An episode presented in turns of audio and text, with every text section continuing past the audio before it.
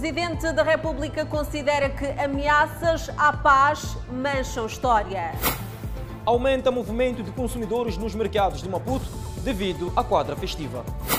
Secretária de Estado na província de Maputo exige melhoria das infraestruturas rodoviárias. CIP defende inclusão de repatriamento de capitais no mecanismo de recuperação de ativos.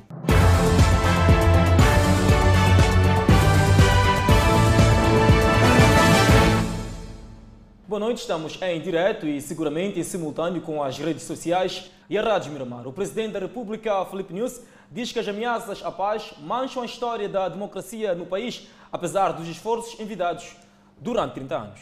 Olha, Clemente Felipe Nussi falava como orador principal do debate sobre os 30 anos da democracia multipartidária no país.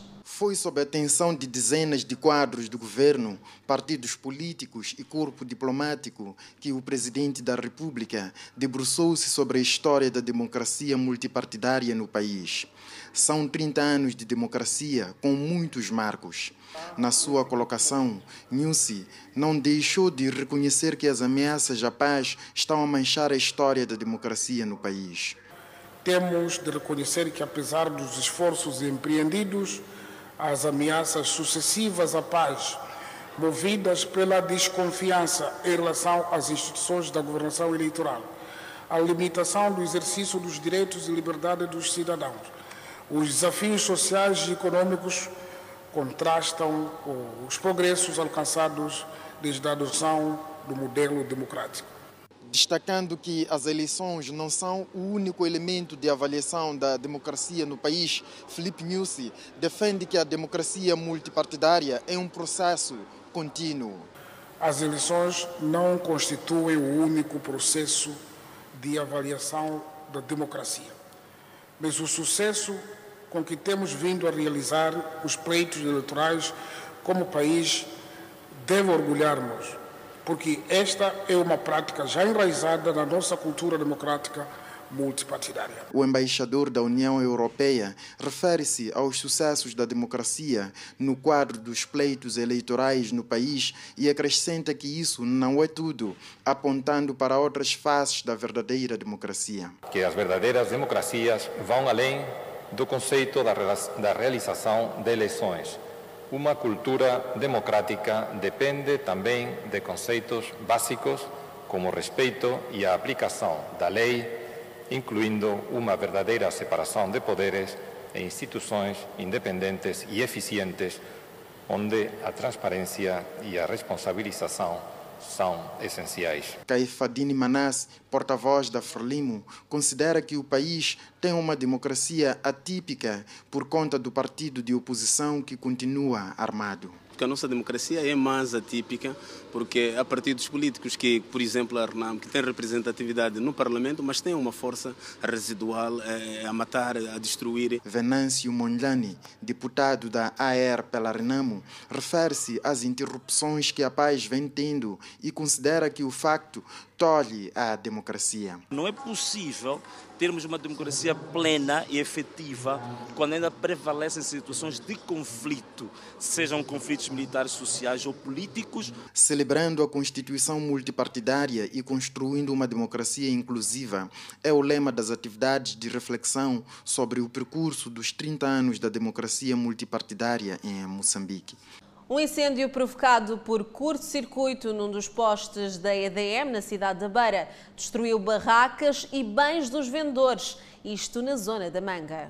Foi um momento de muita agitação provocada pelo fogo que destruiu algumas barracas e consumiu bens dos vendedores. Em meio a desespero, alguns vendedores, com a ajuda de moradores locais, tentavam salvar alguns bens das chamas, enquanto outros, com baldes de água, tentavam apagar o fogo. Segundo relatos de uma das vítimas, o fogo foi causado por um curto-circuito neste posto de transporte de corrente elétrica que atingiu as barracas. De repente começamos a começar a pedir esses bairros para cortar os fios. Começaram a cortar os fios, começamos a cortar. Ligamos para a eletricidade, mas a eletricidade não demorou, veio logo. Bombeiro, isso aqui é energia, nem água, nem areia. Tínhamos que tirar. Começarmos a tirar a mercadoria para fora. Mas uh, uh, sabe qual foi a origem do, do, fogo? A origem foi da caixa, começou lá no posto a energia. Não foi numa banca, não. A energia começou no posto. Os vendedores dizem terem perdido muita coisa que destruiu-se com o fogo. Muita mercadoria que se destruiu. Muita mercadoria destruiu-se, não posso contar. Nem consigo dizer o produto. Muita coisa foram roubadas. Fora dos vizinhanças, fora dessas duas bancas. O fato chegou a criar uma certa agitação nos vendedores e também os moradores locais que chegaram a veiar o Corpo de Salvação Pública pelo facto de ter chegado tarde para debelar o fogo.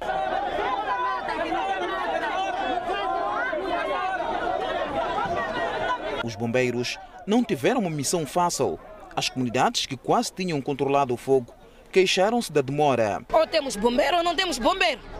Por que, é que reclama por causa de bombeiro? Porque reclamam, porque já passa mais de uma, duas horas de tempo. Vocês ligaram? Ligamos. O que, o que é que foram dito?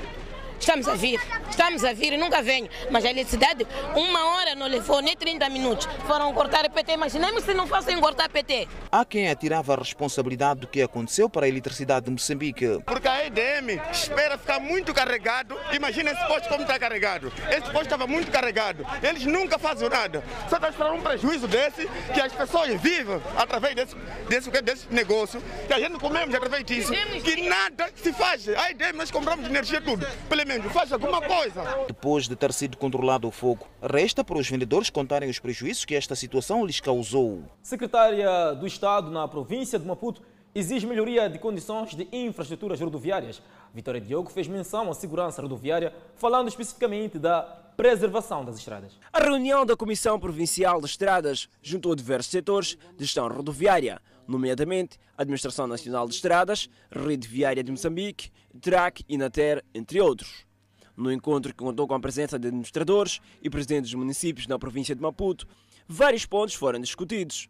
A secretária de Estado na província de Maputo fez menção à questão da preservação da infraestrutura rodoviárias. E a nível de, das autoridades locais, INATER, Polícia de Trânsito, municípios, governos distritais, continuarmos com o trabalho de sensibilização em relação aos automobilistas. Porque nós vemos postes que são erguidos, passado pouco tempo estão derrubados por causa dos acidentes de viação. Uma outra preocupação apresentada está relacionada à iluminação em alguns nós da estrada circular de Maputo. Temos também a preocupação em certos nós. Temos o caso da componente de Chumene, a preocupação relativa à energia e iluminação, que TRAC confirma que tem a responsabilidade de algumas vias e que é um projeto para o próximo ano e vai considerar, portanto, a inclusão destes pontos caso já não tenham sido inclusos. O encontro abordou temas como o ponto de situação das obras da N4, ponto de situação da estrada circular, o ponte Maputo-Catembe estradas de ligação, apresentação de atividades de estradas na província, entre outros sob o lema pela modernização do Ministério Público em prol da garantia da legalidade e dignidade. Arrancou esta segunda-feira o 13º Conselho Coordenador do Ministério Público. O Conselho vai fazer uma radiografia das atividades envolvidas, bem como definir a forma de atuação para os próximos anos. Relativamente ao processo de produção de leis, Buxil aponta as alterações legislativas, como são os casos de Código Penal, Código do Processo Penal, Lei de Cooperação Jurídica e Judiciária Internacional em matéria penal, lei que estabelece o regime jurídico especial de perda alargada de bens e recuperação de ativos, lei das uniões prematuras, lei da família, a lei das sucessões, como um ganho para o Ministério Público. Buxil fala também da modernização do Ministério Público, visto que está em curso desde maio de 2018 a implementação do projeto para a criação do sistema de informação de suporte às funções do Ministério Público, com o objetivo de melhorar o desempenho através da modernização dos seus processos de trabalho com recurso a ferramentas tecnológicas. E porque a criminalidade organizada acompanha igualmente o desenvolvimento das tecnologias, a PGR criou em 2020 o Gabinete de Cibercrime com o objetivo de melhorar a atuação na investigação de crimes complexos, com recurso a meios tecnológicos. Segundo o Centro de Integridade Pública, CIP, a Lei de Recuperação de Ativos é um dispositivo legal de que o país já muito precisava, Ângela. E o CIP avança que o Estado perdeu avultadas somas de valores monetários devido a esquemas fraudulentos. A Lei de Recuperação de Ativos estabelece o regime especial e mecanismos de identificação, rastreio, apreensão, confisco, congelamento, recuperação, repatriamento e gestão de ativos pelo Estado resultante de atividades ilícitas. O CIP está certo que o dispositivo legal chega em tempo oportuno. É uma lei bastante importante e que o país já estava a precisar desta lei, porque quando vamos a verificar eh, ao longo dos anos eh, o volume de recuperação de ativos que era declarado pela Procuradoria-Geral da República era bastante baixo com relação aos valores com que o Estado vinha sendo lesado.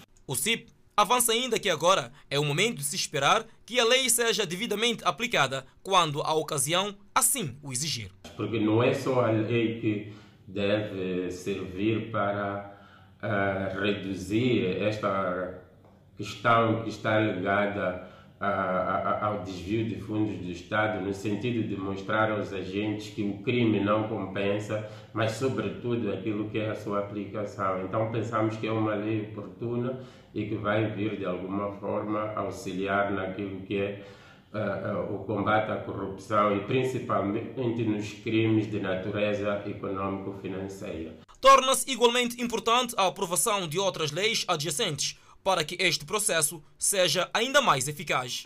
Mas este regime legal não fica completo sem que seja também aprovada uma lei de repatriamento de capitais, porque muitos dos capitais a que se refere não podem ser simplesmente considerados como perdidos. O Estado não pode, eh, eh, através dos seus órgãos de administração da justiça, abdicar de perseguir estes valores que foram desviados dos cofres públicos ao longo dos últimos anos. É preciso que haja uma ação uh, proativa, que se investigue, que haja meios de investigação. A recuperação de ativos é descrita na proposta como sendo a atividade administrativa e processual que visa identificar, apreender e confiscar, bem como dar destino ao produto bens resultantes ou relacionados com prática de crime. A presidente da Assembleia da República, Esperança Bias, recebeu em audiência esta segunda-feira, 30 de novembro, na sede do Parlamento, em Maputo,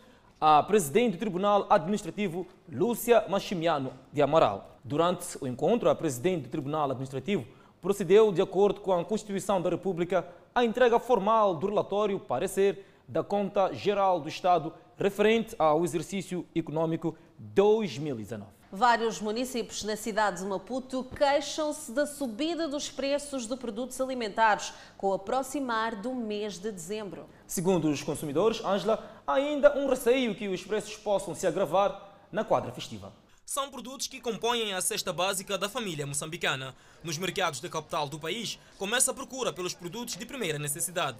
Os munícipes dizem que há uma subida de preços que está a complicar o orçamento familiar, situação agravada pelas medidas de contenção à pandemia da Covid-19.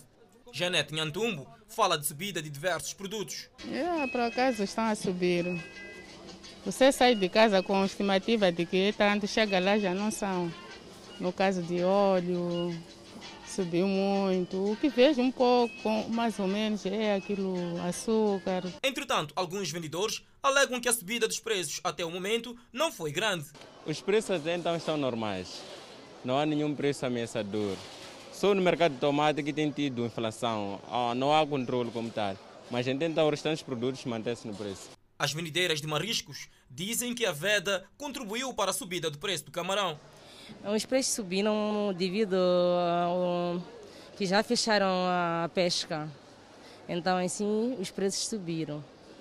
Compramos, já não temos o produto já. Esta outra vendedeira diz que a veda chegou demasiado cedo este ano e lamenta-se. Se tivesse puxado para 31 de dezembro, sim. Mas este ano fechou cedo. Os clientes temem que esta subida dos preços afete a quadra festiva que se avizinha. Ah, fica complicado, sim. Ah, é que não é fácil apanhar dinheiro. não é fácil. Então, o que a senhora gostaria que acontecesse assim com os preços de modo geral? Ah, pelo menos que esse ano fosse um pouco diferente com os preços. A INAI tem estado a desencadear atividades que visam desestimular a viciação dos preços dos produtos e a comercialização de produtos fora do prazo. Famílias que vivem no antigo paiol da Machixa em Ambane poderão sofrer de inundações, isto caso não haja uma intervenção urgente das autoridades. A bairro Chambone, na autarquia da Machixe, é aqui onde durante anos existiu um paiol. Com o crescimento demográfico da cidade, as comunidades começaram a ocupar a zona para construir moradias. É uma zona que há várias décadas serviu como paiol, após a remoção do material bélico e também alguns engenhos explosivos, começaram a fixar-se residências. É uma zona de alto risco, como pode ver, várias residências estão mesmo numa vala. Rafael Gonzane é desmobilizado. Conta que trabalhou neste paiol durante anos. Com a transferência do mesmo, lhe foi atribuído um espaço aqui, onde edificou uma das suas residências. Admite que a zona não oferece condições para habitação, porém, nega que possa haver enchente em caso de chuvas. É risco, mas eh, não é lá risco. Costuma, não costuma encher água. Vive o mesmo tranquilo. Agora que há muitas famílias a concorrerem aqui para residir, as águas, portanto, de chuvas, enfim, onde é que vai a água daqui? É, só vai para baixo, não, não costuma correr. Indica que em caso de chuvas eh, fortes pode acontecer o pior. Ah, não, não há, não há de haver pior, porque nós vivemos já há anos e anos aqui, mas não houve pior. Mas não haviam residências, não haviam chapas de zinco, enfim. Chapa de zinco só havia onde que estava a se guardar material. Senhor Antônio é pedreiro de profissão e tem sido contratado para edificar residências neste local. A sua experiência de trabalho faz despertar o perigo que muitas famílias estão sujeitas a em caso de ocorrência de ciclone ou chuvas. Quando for a chover, uma chuva mais ou menos, uma chuva torcial, só pode desabar, desabar tudo isto aqui. Sim. Pode-se morrer aqui. Morrer pessoas, sim, com certeza. Sim. Seria melhor tirar um- uma areia, pedras, entulho, qualquer coisa para se encher aqui nessa cova. Sim. Depois de marcar está. Sim. Depois já. Pode se demarcar já. Depois de fechar. Assim? Não, não dá. Assim, É um perigo. dá para viver pessoas mesmo. Com certeza, é um perigo, muito grande perigo. Os residentes contam que, apesar da remoção dos engenhos, várias vezes têm descoberto de forma paulatina artefatos explosivos. Já foi disminado, mas eh, engenho ainda existe, mas já não é aquele que tem ação, já não tem ação. E Apanhou sete minas, mas já não, não tinha ação. As vias de acesso são bastante precárias. As autoridades locais ainda não se pronunciaram quanto ao problema do ordenamento que se verifica nesta área. E os moradores da zona de Macumbi, no bairro da Costa do Sol, na cidade de Maputo, vivem em condições deploráveis com construções feitas numa zona atingida pelas marés. Assim, os alagamentos são frequentes em função do comportamento do mar. Quando o homem desafia a natureza. Esta é a zona de Macumbi, no bairro Costa do Sol. Aqui, os alagamentos são diários. Quando a maré sobe, a zona fica alagada. Assim, os moradores abandonam as casas por longas horas até o momento de maré baixa. Penoso o drama. Sempre uma rede para mais em cima. Estamos a ficar sempre pá, superlotado de água em casas, assim. Dizem ter comprado os terrenos sem terem em conta a vizinhança com o mar, muito menos o nível freático. Outra face desta situação é o lixo que aumenta aos montes a cada dia. Este lixo não é produzido aqui, é arrastado pelas águas de várias zonas até este ponto. É uma ameaça, tá a ver? Há doenças, de quando, quando há tempo de, de cólera, estamos a sofrer, malária, assim, mosquito, da maneira que esteja a ver, assim, estamos, em- estamos a péssimas condições. A situação divide opiniões dos moradores, com uns a pedirem reassentamentos e outros a pedirem aterro e sistemas de drenagem. Moçambique, representado pelo Ministro das Obras Públicas, Habitação e Recursos Hídricos, João Machatin participou na segunda reunião dos ministros e autoridades responsáveis pela água da Comunidade dos Países de Língua Portuguesa, CPLP, reunidos via plataforma eletrónica por ocasião da segunda reunião ordinária, com o objetivo de abordar o tema governança de água e os desafios de sustentabilidade na CPLP e assim contribuir para o reforço da cooperação comunitária nesse domínio. O volume de negócios da Bolsa de Valores de Moçambique atingiu 5 bilhões de meticais em meio à pandemia da Covid-19.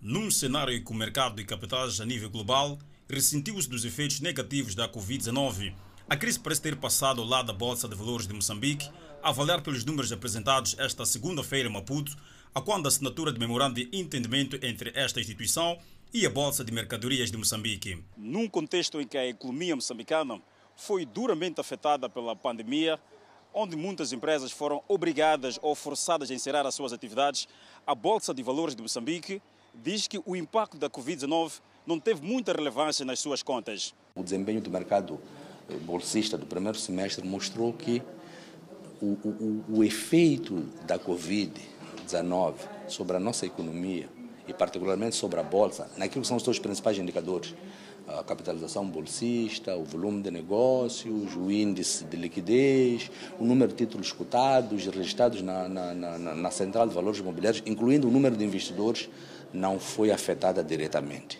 Entretanto, com as restrições impostas pela pandemia, a Bolsa de Valores de Moçambique teve que rever o seu plano de negócio para este ano. Projetávamos este ano, se recordam-se, no ano passado nós tivemos duas grandes operações, né?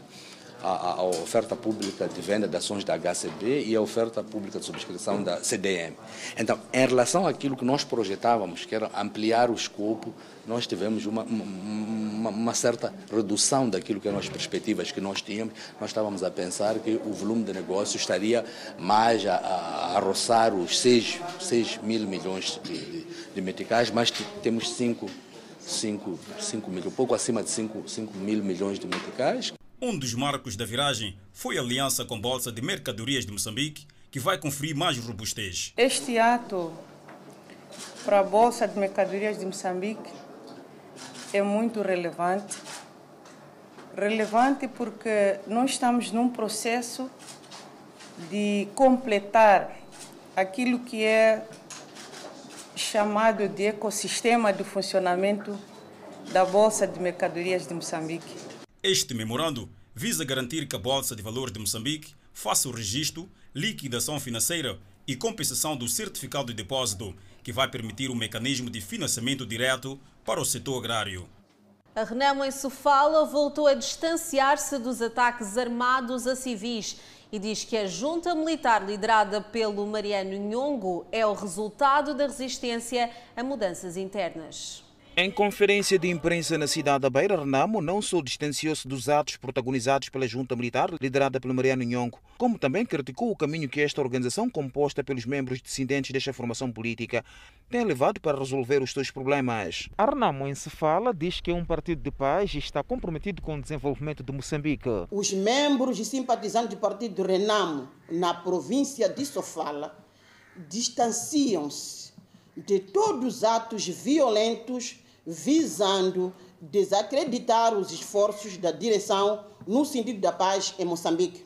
Em Sofala, na opinião da delegada provincial, os membros da Renamo apoiam o seu presidente Ossuf Momad, pese embora haja vozes discordantes resistentes às mudanças no seio do partido. Tem acontecido atos de resistência às mudanças que em muitos casos culminam em violências, uma vez que democraticamente essas forças não conseguem vingar os seus intentos. E assim, no dia 8 do mês de março de 2019, o próprio edifício da Delegação Política Provincial Sofala, situado aqui na cidade da Beira, foi assaltada por insurgentes inconformados com o processo democrático, ato que resultou em feridos. Arnamo em Sofala reafirma sua total entrega no processo de DR para que a paz efetiva se estabeleça no país. É assim que, a par da revitalização do partido, a direção máxima do partido, sob liderança do general Ossuf Momad, está comprometido com o processo de desarmamento desmobilização e reintegração, para que de uma vez por todas Moçambique tenha paz rumo ao desenvolvimento. Contudo, como todos complexos, como processos complexos, o DDR precisa da contribuição de todos e não o seu combate. A delegada provincial da Renamo em Sefala diz que o seu partido está a trabalhar com vista a vencer os próximos pleitos eleitorais. Moradores da Matola Rio denunciam o consumo e venda de sal supostamente contaminado pelo facto de ser extraído num local onde serve de depósito de resto de cimento de construção. Crianças à vista. São os pequenos garimpeiros dessa pequena salina, que também serve de depósito de calcário, restos de cimento de construção. Por um lado, as crianças e o sal, extraído a mando dos seus pais, e por outro, o trabalho diário de derrame de calcário nessa baixa na zona da Matola Rio, no município da Matola. Um dos menores revela que tem extraído sal e explica como procede. Quem que manda apanhar sal? Minha mãe. Minha mãe. É para vender ou é para, é para casa? Para casa. Como é que vocês fazem quando, quando tiram? Lavam? O que é que fazem? Lava, tira, depois lavar. Depois lavar. Depois estender. Secar. Para ficar fino? Sim. Às vezes pila. Para alguns residentes, a grande preocupação é o facto do sal extraído nesse local estar a ser comercializado e consumido. No fundo, um sal à mistura com calcário e na mão o resultado que tem advindo da extração deste sal que tem representado um perigo ou um atentado à saúde dos moradores. Facto este denunciado por alguns municípios. Numa outra altura, quando fui perceber, passei de uma casa, estavam a fazer a lavagem deste produto aqui. Procurei saber o, de onde é que vinha aquele sal, porque era tão branquinho, tão fino. Então pronto, a, a pessoa que estava a lavar mentiu. Então, mais tarde, procurei perceber é quando entendi que tirava-se daqui. Já há muito que tal prática vem acontecendo, para além de que este espaço já foi depósito de lixo. Depósito de calcário e antes, outrora, antes de se depositar isto aqui, era uma, era uma cova um pouco maior que isto e que depositava-se lixo aqui. O líder comunitário diz que as autoridades estão a trabalhar para parar a prática, porque reconhece que o sal extraído pode estar contaminado. Logo ouvimos com os municípios que há a extração de sal aqui, logo as nossas providências de proibirmos as pessoas para não tirassem mais que é um sal que prejudica, pode ser prejudicial para a vida das pessoas. Um dos funcionários do estaleiro fez-nos saber que o proprietário do local ordenou que se encerrasse este espaço com a máxima urgência. Na província de Manica cresce o número de pescadores artesanais que exercem atividades de pesca sem a documentação exigida. E a situação, Clemente, está a preocupar o setor das pescas na província. Na albufeira de Chicamba e Rio Zambeze, na província de Manica, a crescente presença de pescadores não licenciados à procura de recursos marinhos está a preocupar o setor de pescas. São pescadores artesanais que exercem atividades de pesca com embarcações de porte pequeno, como canoas de fabrico caseiro. Acabamos de escalar uma das ilhas aqui no rio Zambeze, portanto estamos uh, em direção uh, onde estão esses dois uh, pescadores artesanais. O objetivo é conferir se os mesmos possuem documentação, portanto vamos chegar até os mesmos. E estou acompanhado aqui pelo técnico de, da, da equipa da fiscalização que está empenhado aqui a fiscalizar. Entretanto, são esses dois, conforme se nota, estão aqui a mexer as redes e vai, vamos saber aqui se, se a rede é apropriada para a pesca. E a licença? A licença eu esqueci em casa. Mas papai esquece a licença em casa mesmo? Sim, esqueci mesmo, chefe. Mas quem disse que licença é para ser esquecida em casa enquanto você está aqui na água? Sim, mas é, é, é falhamos uma falha. Se, o senhor e coisa, Mbuzi, conhece? Eu já, já, coisa, já, já coisa, é, foi dado coisa, licença da sua Mbuzi. Conhece? A questão aqui não é de eu conhecer Mbuzi, que trabalha, Hum. aqui, que trabalha aqui consigo. A questão é papá ter licença. Na sua maioria, são pescadores que exercem a atividade com redes adaptadas para a pesca, uma ação condenada pelas autoridades por estarem a desvastar os recursos marinhos. Tendo assim, nós teremos espaços suficientes para colocar as redes boas que tenham licenças em casa, tanto as embarcações, emitindo as multas tudo mais. Mas hoje nós não temos espaço para colocar as redes que dizem que as licenças estão nas suas casas. Os pescadores reconhecem que exercem atividades de forma ilegal, mas a justificação é a mesma, dizem não ter outra alternativa. O exemplo é de Baltazar Fidel, que diz que é deste tipo de pesca que tira o sustento familiar. Então estou a desafiar para o meu filho. Eu, de facto, estou a pescar, caso eu tenha qualidade normal, vendo para sustentar a família, porque não tem nada a fazer. O peixe tilápia, conhecido por pende e corvina, são as espécies marinhas mais procurados pelos pescadores artesanais que exercem as atividades na albufeira de Chicamba, no distrito de Sossonengue, e Rio Zambés, em Tambara. Incêndio deixa família sem abrigo na cidade de Maputo. Poderá acompanhar logo a seguir ao intervalo. Pois é, Angela e quatro pessoas foram detidas na Matola, indiciados no assassinato de quatro membros da mesma família. Nós voltamos em instantes.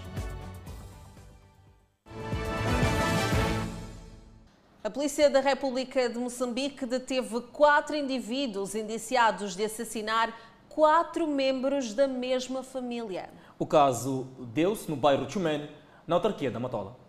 Uma verdadeira chacina na Matola. Quatro membros da mesma família foram assassinadas a sangue frio na noite de sábado no bairro Chumene. O autor do crime teria sido este jovem de 25 anos, sobrinho de uma das vítimas. Para executar o crime, o indiciado teria usado a katana do seu cunhado, marido da sua irmã. Ele veio com a mulher dele, até em casa. Começamos a bater papo ali, bater papo ali. Depois ele disse, cunhado, deixa eu sair. Ele chegou às 17 horas. Então perguntou hora. São que hora? Disse, é 18 horas. Eu teria a katana entregar quem? Entregar ele. O indiciado nega tudo, mas assume ter pedido emprestado o katana do cunhado. Quando eu emprestei katana, cheguei lá, encontrei que o que eu queria já não tem, era mandioqueira e batata, coisa, folha de batata.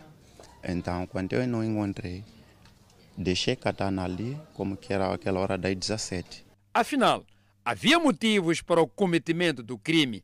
É que o tio, ora assassinado, teria denunciado o furto de material de construção na casa onde ele era guarda com o tio.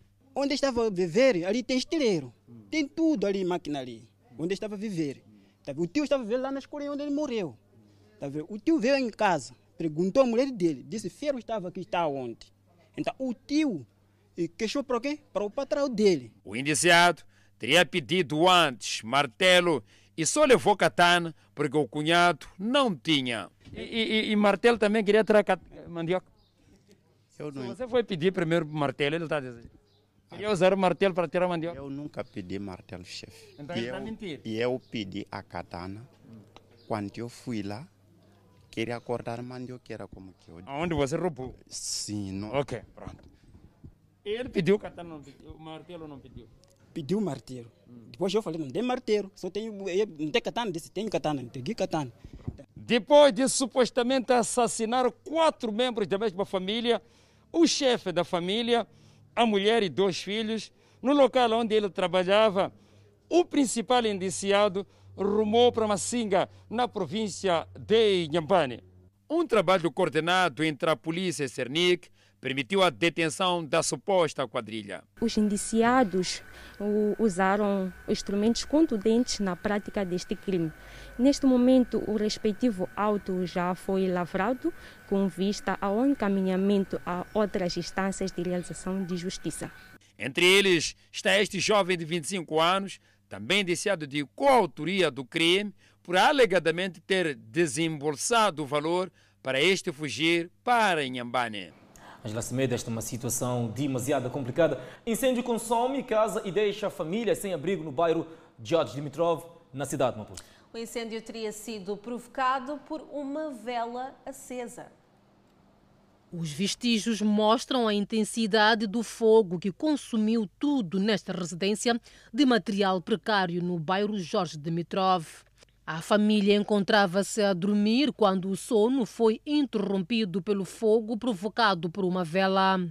Rosa foi quem socorreu os irmãos com a ajuda da mãe. Eu estava a dormir, depois minha mãe chegou ali, me acordou, quando aqui já estava a arder. Eu não tinha espaço para sair ali. Depois eu fiz o que meus irmãos estavam ali na cama. Depois eu lhes tentei, eu tirei, lhes tirei para fora, tentei lhes tirar para fora. No interior da residência estavam cinco pessoas. A dona da casa, que foi socorrida para o hospital depois de ter inalado fumo, e os quatro filhos que saíram ilesos. É a primeira pessoa que gritou daqui. E a minha filha também que viu dali da janela. Saímos, pronto, começamos a gritar. Vieram os vizinhos, ajudaram-nos a apagar o, o fogo. Fogo intenso e assustador que acabou atingindo de forma parcial algumas eh, residências próximas a esta casa. Os moradores contam que, graças à pronta intervenção eh, de alguns moradores, conseguiram então eh, debelar o fogo e evitar que danos maiores pudessem acontecer. Dona Gilda teve a casa afetada parcialmente. Conta o susto. Fiquei com medo, mas depois teve coragem, porque a criança gritou, me chamou. Eu entrei nesse quarto, vi lume. Acordei o miúdo que está lá, mais novo, mais velho de casa. Puxou a cortina, aí deitamos água, apagamos. Eu fui desligar disjuntor de energia. Falei para Mano Bene também desligar. E depois começamos a tirar a água. A equipa de salvação pública foi chamada ao local, mas chegou depois de as chamas terem sido debeladas. A primeira as pessoas que socorreram foram a polícia. Depois apareceu o bombeiro, mas já tinha apagado o lume. Sem casa, roupa e comida, a estrutura do bairro tenta mobilizar apoio na comunidade. De facto, é um caso muito triste mas eu agradeço o quarteirão, todos os munícipes que estão a prestar a solidariedade com a nossa irmã, que neste momento se encontra numa situação muito crítica. Assim estamos a bater porta a porta para vermos se arrecadamos alguma coisa para voltarmos a erguer a casinha dela, pelo menos para as crianças poderem dormir. Enquanto aguardam pela recuperação da mãe, internada em uma unidade sanitária, os menores vivem de favor na casa de vizinhos. Seis jovens estão detidos na cidade de Chimoio, supostamente por protagonizar roubos em escolas, igrejas e, Clemente, também residências. A polícia já abriu um processo de crime contra os indiciados. A criminalidade nos últimos dias não dá trégua na cidade de Chimoio. São casos de roubos em residências, estabelecimentos de ensino, até mesmo igrejas. Incansavelmente, a Polícia da República de Moçambique continua trabalhando, visando manter a ordem, segurança e tranquilidade pública. E pelo trabalho capturou seis cidadãos suspeitos de protagonizar roubos. Abdul José é tido como cabecilha do grupo e confessa ter roubado. Roubei por não querer Sim, sim. Mas é aquilo que eu falei que quem que roubou esses bens, congeladores, duas colunas, confirmo que sou eu mesmo da verdade. Esses são os bens recuperados pela polícia e foram roubados no estabelecimento de ensino, residências e igrejas. Timóteo Costa confessa ter participado no crime e alega que a sua missão era guardar bens roubados. Eu não sou eu que fui partir, como é que eu falei, né? Só fui levado a dizer que para ter muita coisa, vamos conseguir aqui. Vamos levar o meu amigo que roubava comigo. Nesse dia não fui nada, estive em casa. Já argentino Gabriel distancia-se do crime e conta que foi detido porque comprou os bens roubados. Não roubei, só que fui dado coisa roubada. Sim, sim. É porque estou a sofrer aqui. Os suspeitos já tiveram várias passagens em diversas subunidades policiais da província de Manica. Estes são instrumentos contundentes usados por este grupo para o cometimento de crimes. Aqui temos tesoura para cortar grades, katana e este outro com característica de alavanca. Entretanto, com estes instrumentos já fizeram muitas vítimas. Os mesmos munidos de instrumentos é, que contundem do tipo katana, alavancas, ferros e outros é, faziam-se a residências, igrejas, é, estabelecimentos, comerci estabelecimentos comerciais e outros, e com recurso é, arrombamento introduziam-se ameaçavam as vítimas e a posterior apoderavam-se de forma fraudulenta.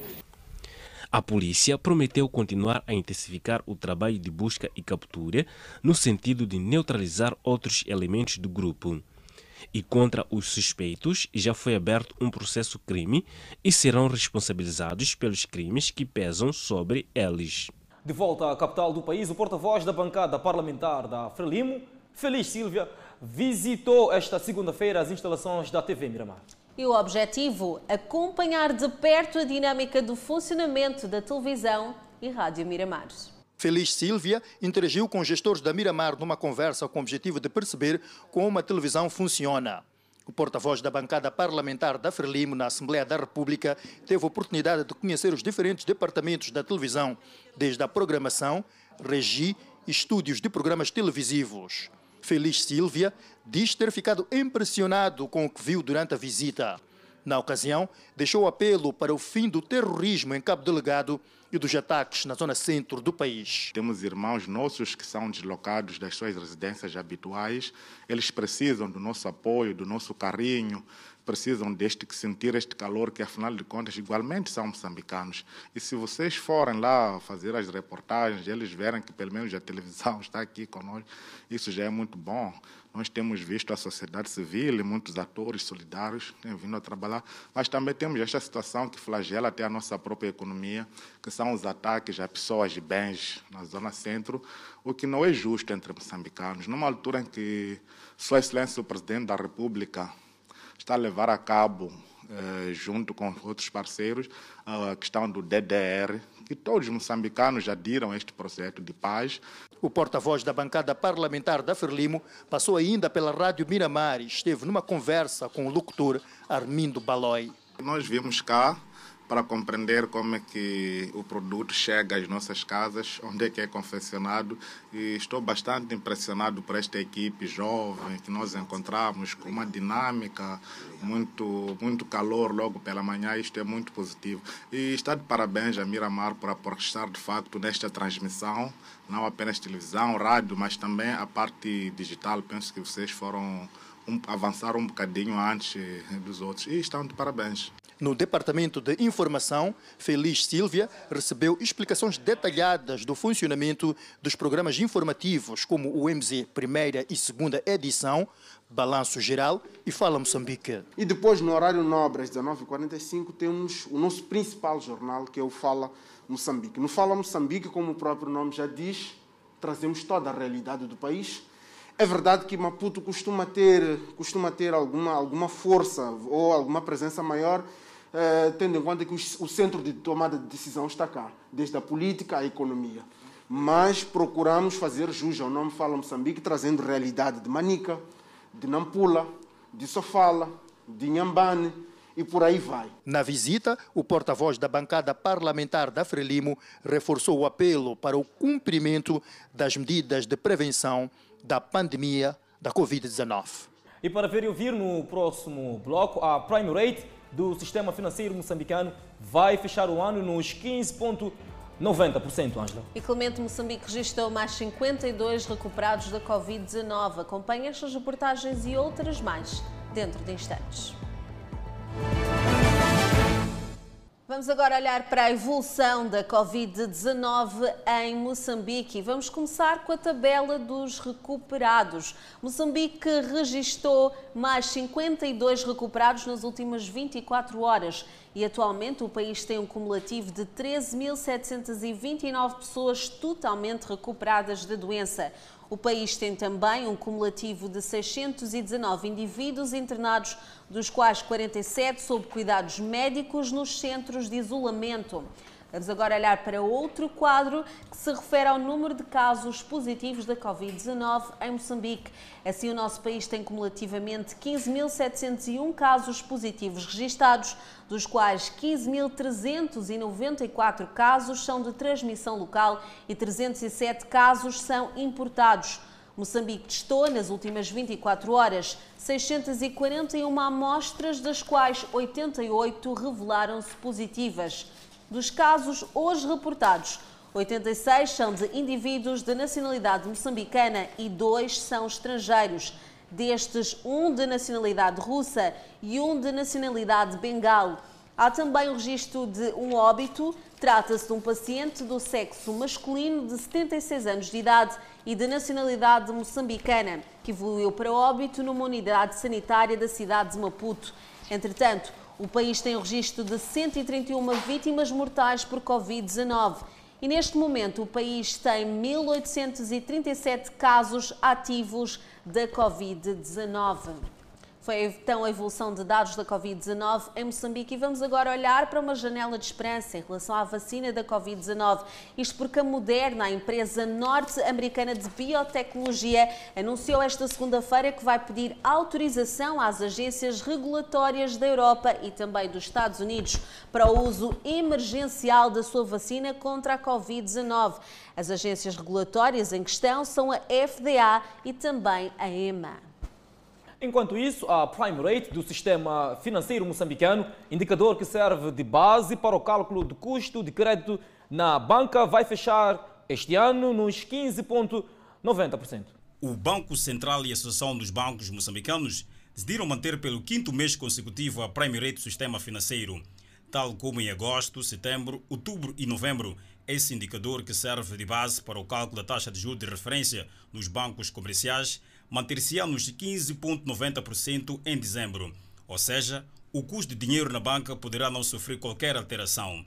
Num ano atípico devido à pandemia da Covid-19, com os bancos aprovarem uma série de moratórias às empresas afetadas pela crise, abril foi o mês em que a prime rate atingiu o pico, chegou aos 18,40%. A partir de maio, a tendência foi sempre decrescente, com o nível mais baixo a ser registrado nos últimos cinco meses do ano. Utentes das praias passam a ser penalizados, entre outros, pelo consumo e venda de bebidas alcoólicas nos balneários e locais proibidos. Por outro lado, os utentes das zonas costeiras e das praias ficam obrigados a recolher o lixo próprio e depositá-los em, depositá em contentores.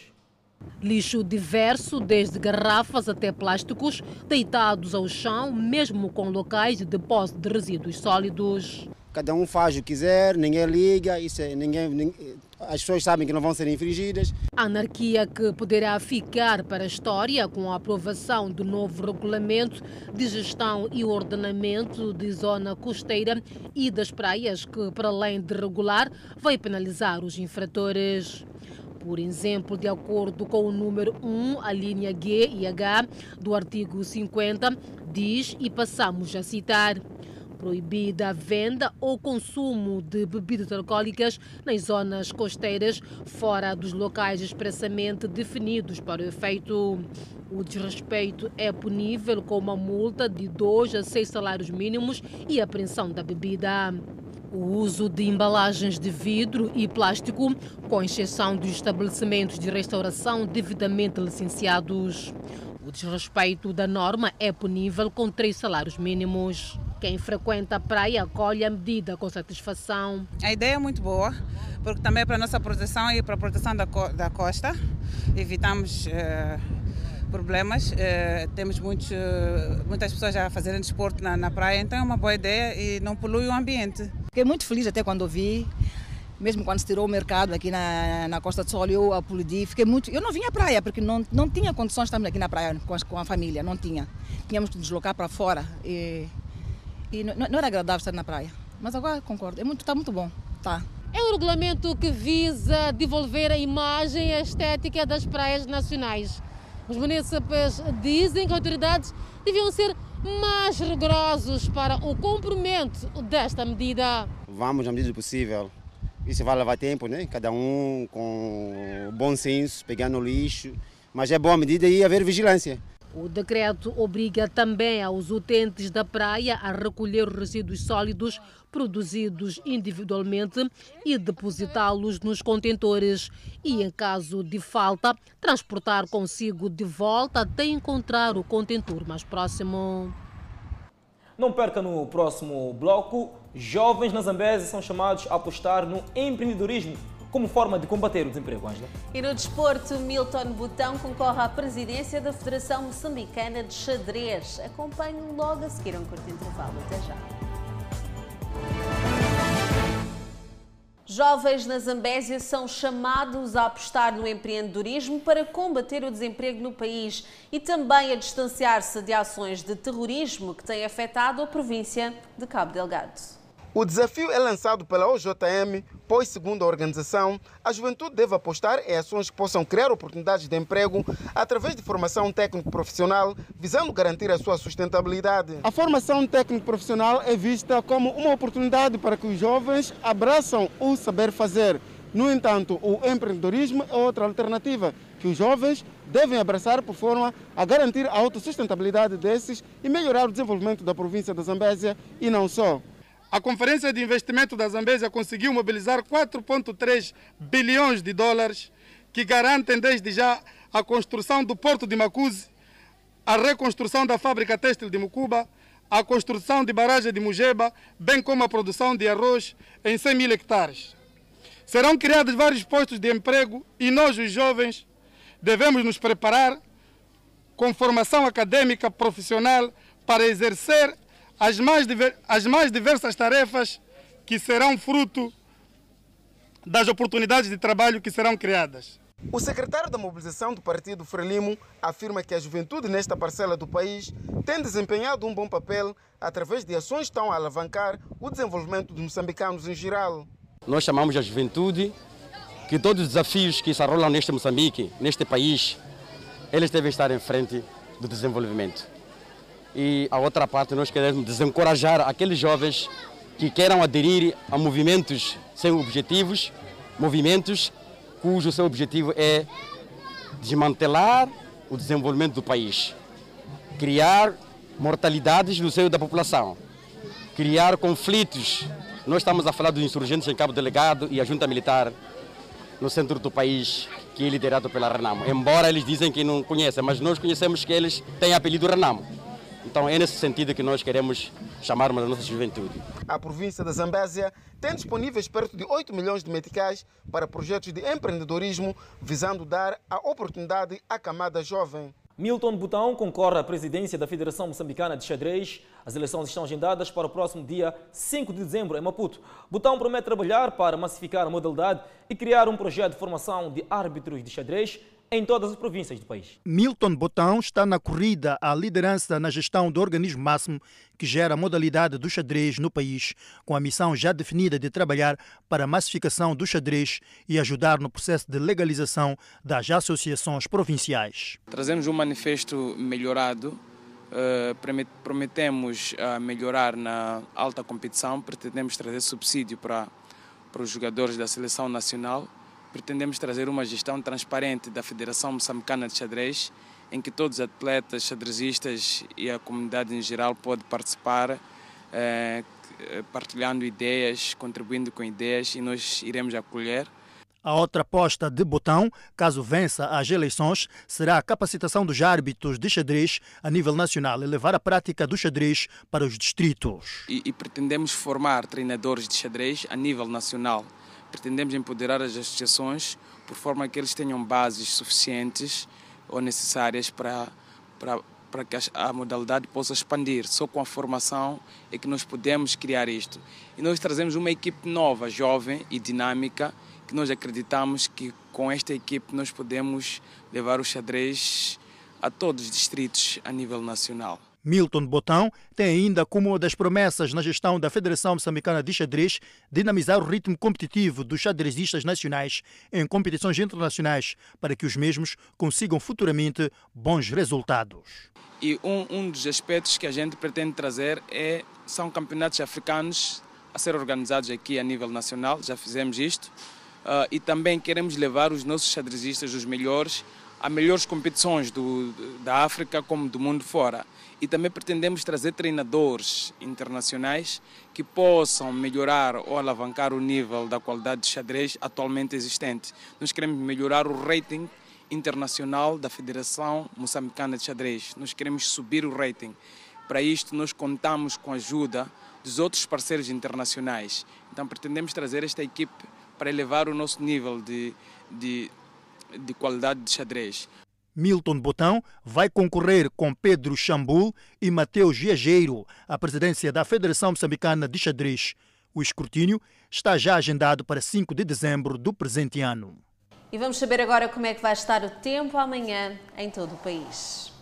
Pemba, 32 graus de máxima e 25 de mínima. Lixinga com chuva, 30 de máxima e 17 de mínima. Nampula, 36 de máxima e 23 graus de mínima. Tete, 39 graus e Climane, 35 graus. Chimoio com 30 de máxima, Beira com 31 de máxima. Vilanculo, 32 de máxima. Inhambane, 31 de máxima. Xaixai, 36 de máxima. Umputo, 36 de máxima, 20 de mínima. Vamos a um curtíssimo intervalo, voltamos já.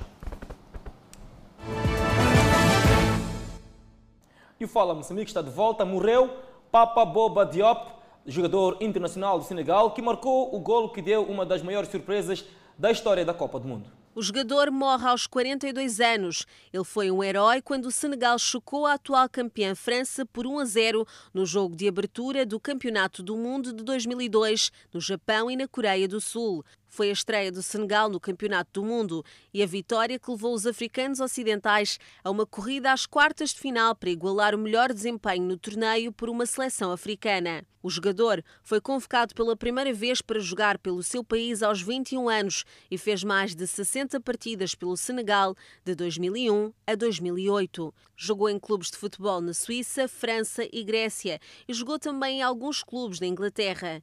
Ele tinha 1,96m de altura e era apelidado de guarda-roupa por causa da sua presença dominante. Ele era amado no Senegal por causa do golo contra os franceses, ex-colonizadores do Senegal, mas também pela sua simpatia e personalidade fora de campo e também pela sua habilidade nele.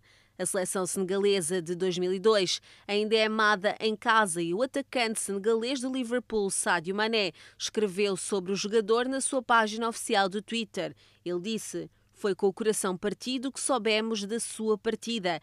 Saiba, permanecerás nos nossos corações para sempre, mesmo que tenhas saído sem te despedir de nós. A Premier League expressou as suas condolências, assim como os antigos clubes pelos quais o jogador passou. E é no Senegal que chegamos ao ponto final do Fala Moçambique. Grato de coração pela atenção dispensada. Já sabe que tem que continuar a acompanhar a programação da televisão Miramar. Nós voltamos amanhã, à mesma hora. Boa noite.